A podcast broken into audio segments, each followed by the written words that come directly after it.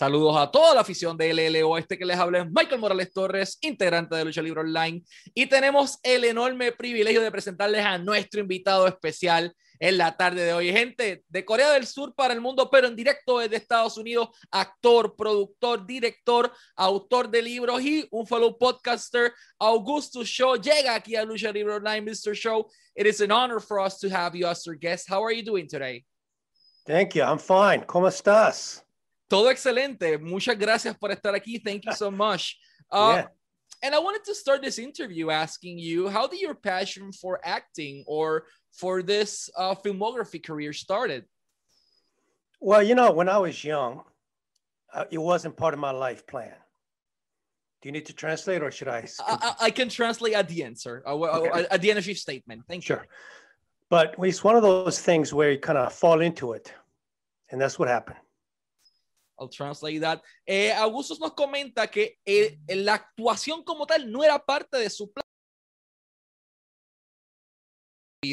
Uh, you moved from South Korea in 1968 to the United States.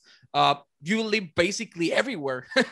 you live in multiple states. But my question for you is once you arrived to the United States of America, what barriers and obstacles you face as a uh, as a Korean citizen at that point?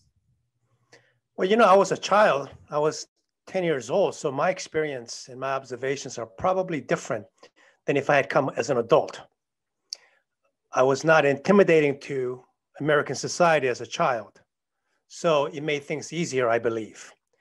Society has changed a lot since then. I'll translate that. Augusto llega a los 10 años a Estados Unidos, a los 10 años, y ahí cambia entonces la cosa porque no tenía esa mentalidad eh, de que se sentía intimidado por la sociedad estadounidense porque era un niño. Entonces, no, como que no fue una de, sus preocupaciones. Uh, once in the United States, uh, as you mentioned, this was never part of your plan, but uh, once in the States, when that, uh, you, you, you know, when did you receive that call from the acting uh, industry because it, well, okay so which actor or actress or movie or tv series like inspire you enough to do that big uh, leap of faith and jump into this industry?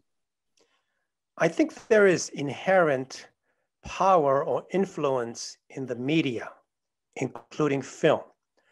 Who influenced me is less important than my interest in the profession, something that I did not plan on doing.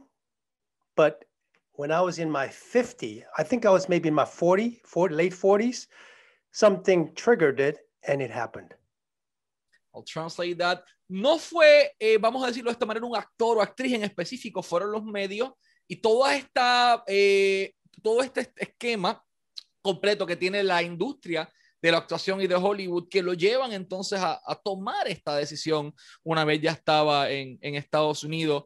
So that media and, and that whole uh, situation of with you know the Hollywood industry is so powerful that it is basically uh, drowning all of the markets. So uh, once you decided to do that, you know, that jump into that industry, what was the first step? Like, do you went because you study something completely different to what you are doing right now. Like you study, I believe, theology, but you also have a degree in economics. So that's completely different degrees to what you're doing today. So when was that moment that you decided, so I want to be part of the Hollywood industry and this will be my first step? I see you have done your homework. Thank you. Life is interesting. Sometimes you can plan for it. Other times life happens to you. In my case, I noticed as I was taking my daughter to different type of auditions, and I've observed from the background certain amount of talents and needs that, that the field had. I felt that I could meet that need, and that's how it happened. Pretty interesting. I'll translate that. Augustus tiene un grado en teología y un grado en economía completamente distinto al mundo de la actuación. ¿Cómo entonces Augustus llega o da el salto a esta industria tan intimidante y tan interesante. Él llevaba a su hija a diferentes, eh, a diferentes rehearsals o a diferentes eh, momentos para que ella pudiera, eh, vamos a decirlo así, aspirar a este rol de, de actriz. Y estando ahí, viendo las necesidades que había, él dice, ok, esto es lo que hace falta.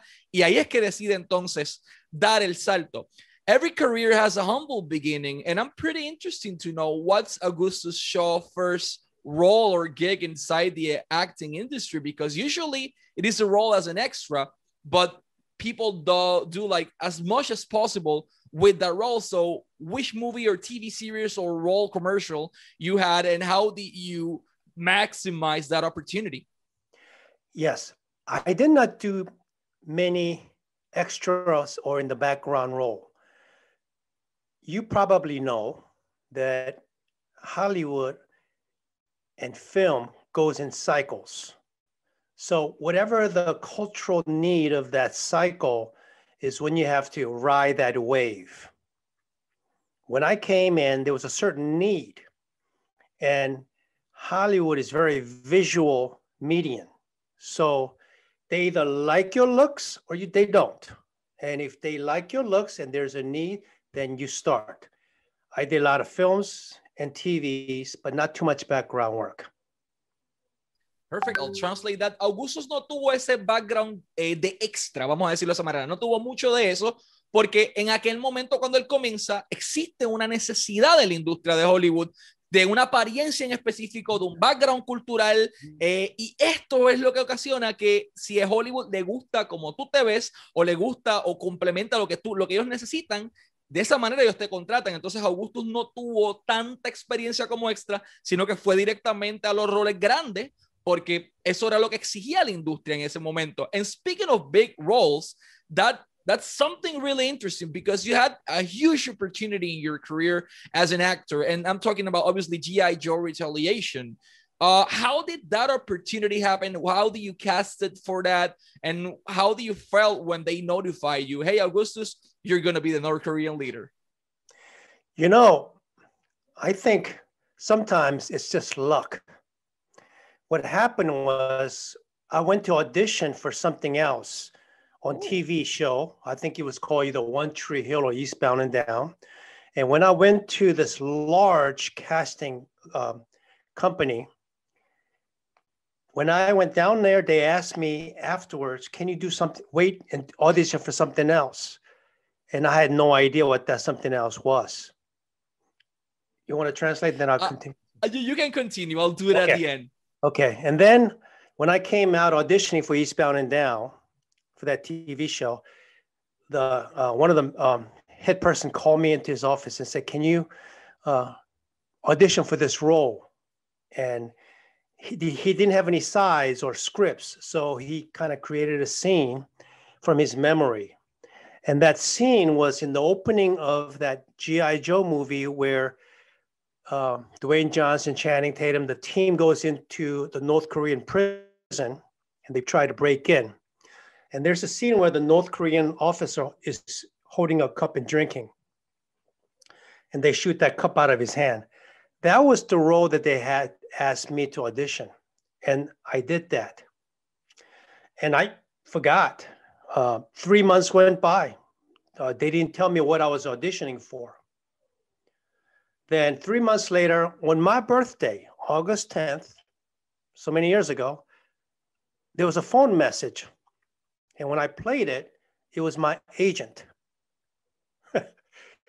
and she was very excited, saying that, oh, you got this huge role in G.I. Joe, role of this North Korean, and so on. And they're going to fly you down to New Orleans and this and that, and put you up in a hotel, all these things. And I'm thinking, I have no idea what she's talking about.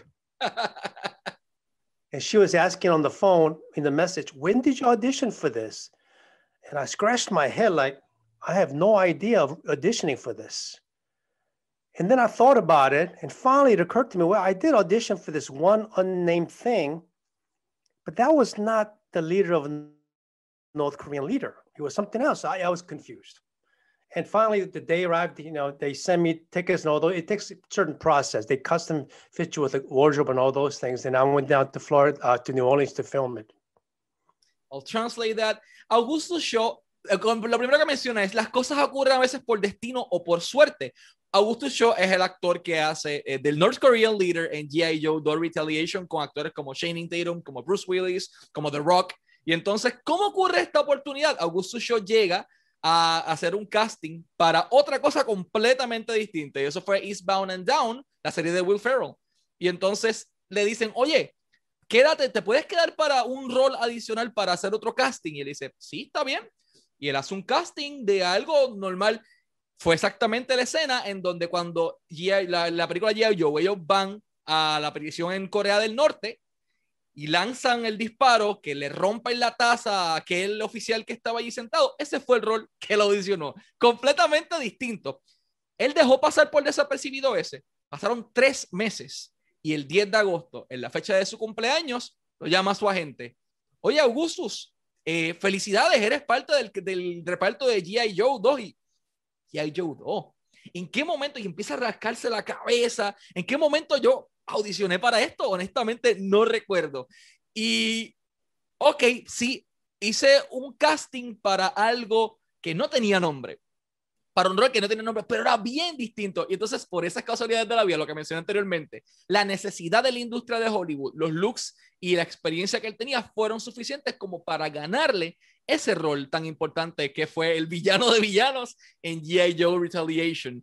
Uh, how was working with people like, you know, Dwayne Johnson, Bruce Willis, Channing Tatum? Like, you had in this blockbuster, successful movie the opportunity to work with three of the most coveted actors in the whole industry. So, how was this opportunity for you?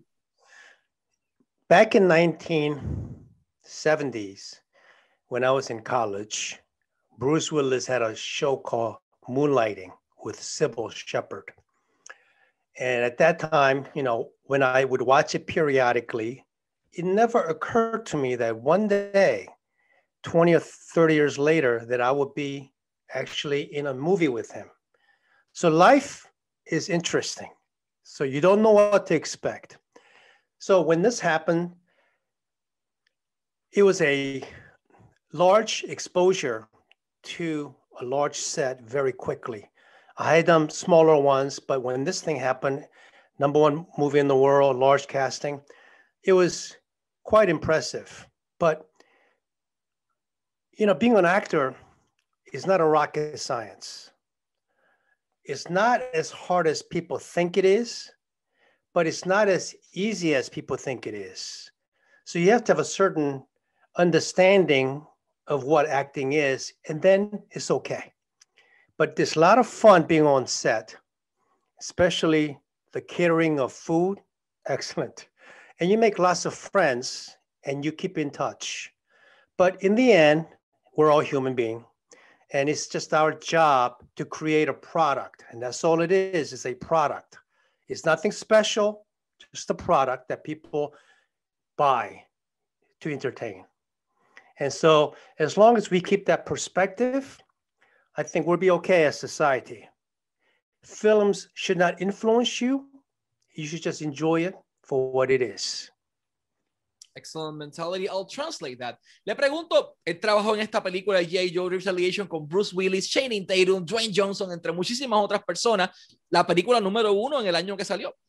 ¿Cómo fue esa experiencia? Y él dice, mira, en los 70 yo crecí viendo las películas de Bruce Willis. Él creció viendo esas películas y qué se iba a imaginar él que tantos años después él iba a estar trabajando con Bruce Willis en el mismo set, en la misma película, en un rol donde estaban juntos uno al lado del otro.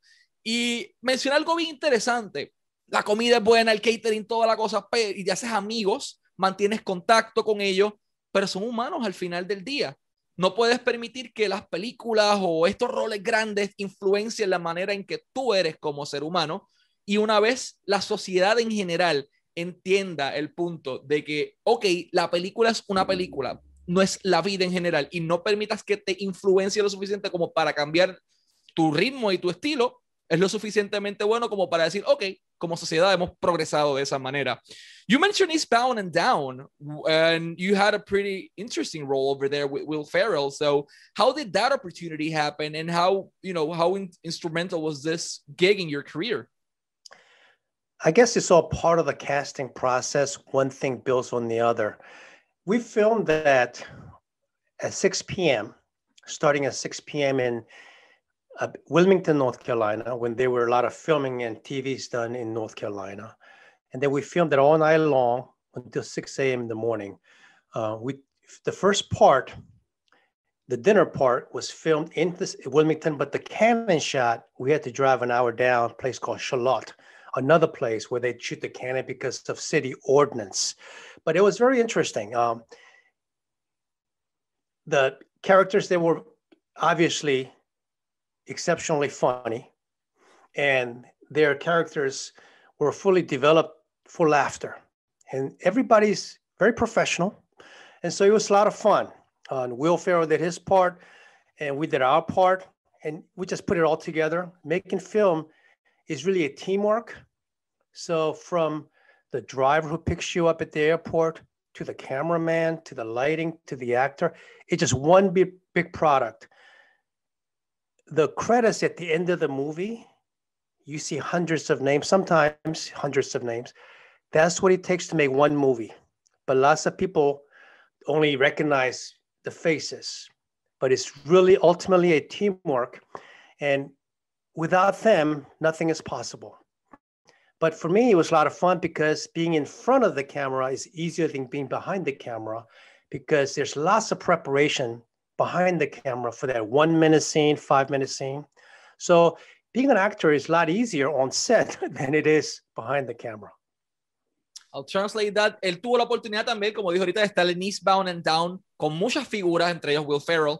Y menciona algo bien interesante. Él empieza a grabarse todo a las 6 de la tarde y comienza a hablar de todo este proceso complicado que ocurre detrás de la cámara. Entonces, para una escena de un minuto, un libreto, tú necesitas como él dice, ves cientos de nombres al final de la película o de la serie de personas en los créditos y nunca te das cuenta de la cantidad de trabajo que requiere eso. Como actor es divertido, claro, la pasas bien, el personaje, como él dice, estaba creado para hacer reír a todo el mundo, al igual que los personajes anteriores, pero llega el momento en donde, ok, frente a la cámara, todo es divertido, todo es bonito, pero cuando estás detrás de la cámara, ahí se complica la cosa y enfrenta retos, entonces hay que eh, vamos a decirlo de esta manera, agradecer al público, a, discúlpame, al, personal que está detrás de la cámara trabajando, a los productores, a los directores, a los escritores, a todo el mundo que son parte de, de este gran éxito.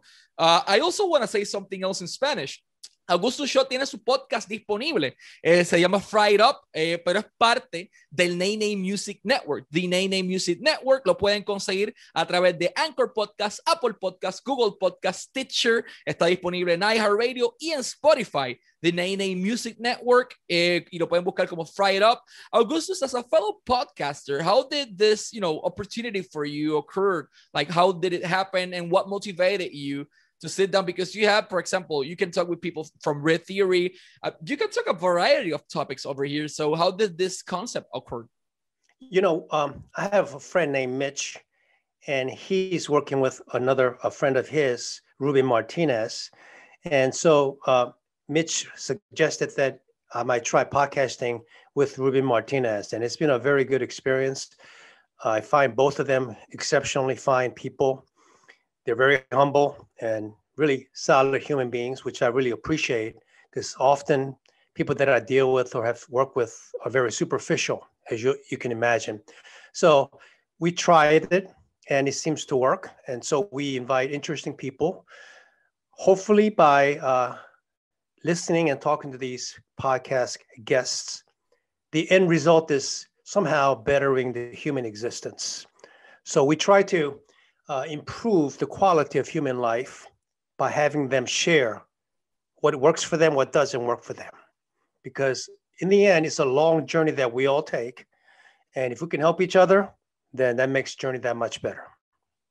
I'll translate that interesting point of view. Uh, Augusto Show tiene su programa, como mencionamos, se llama Fry It Up, está dentro de parte del Name Music Network. Eh, y ahí, ¿cómo ocurre esta idea? Su amigo Mitch le dice, oye, deberías hacer algo con otro amigo que tengo también.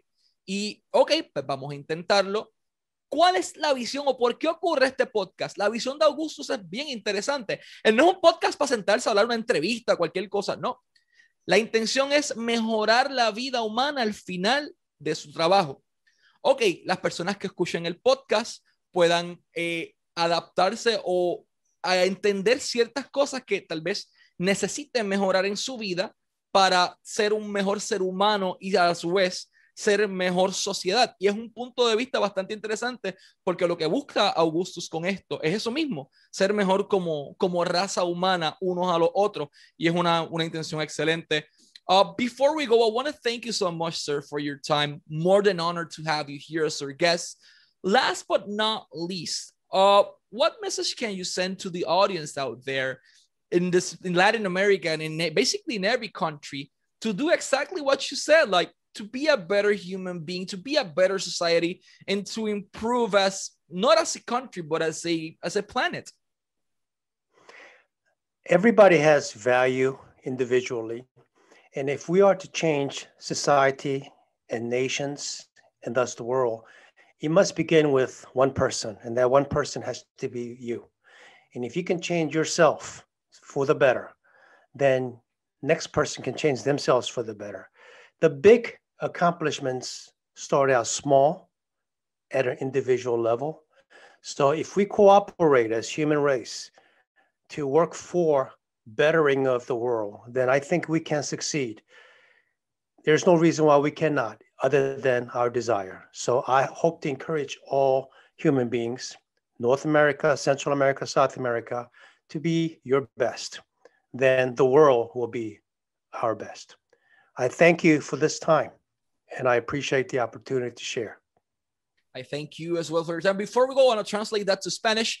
¿Cómo podemos ser una mejor sociedad? ¿Cómo podemos ser mejores personas? El cambio empieza por uno, empieza por nosotros.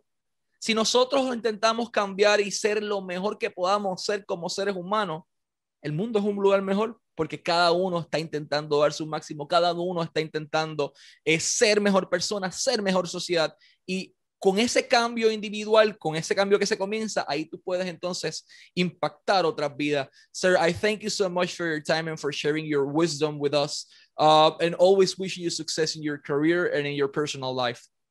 Thank you. Take care. Thank you. Este fueron Augusto Shaw y Michael Morales Torres para Lucha Libre Online.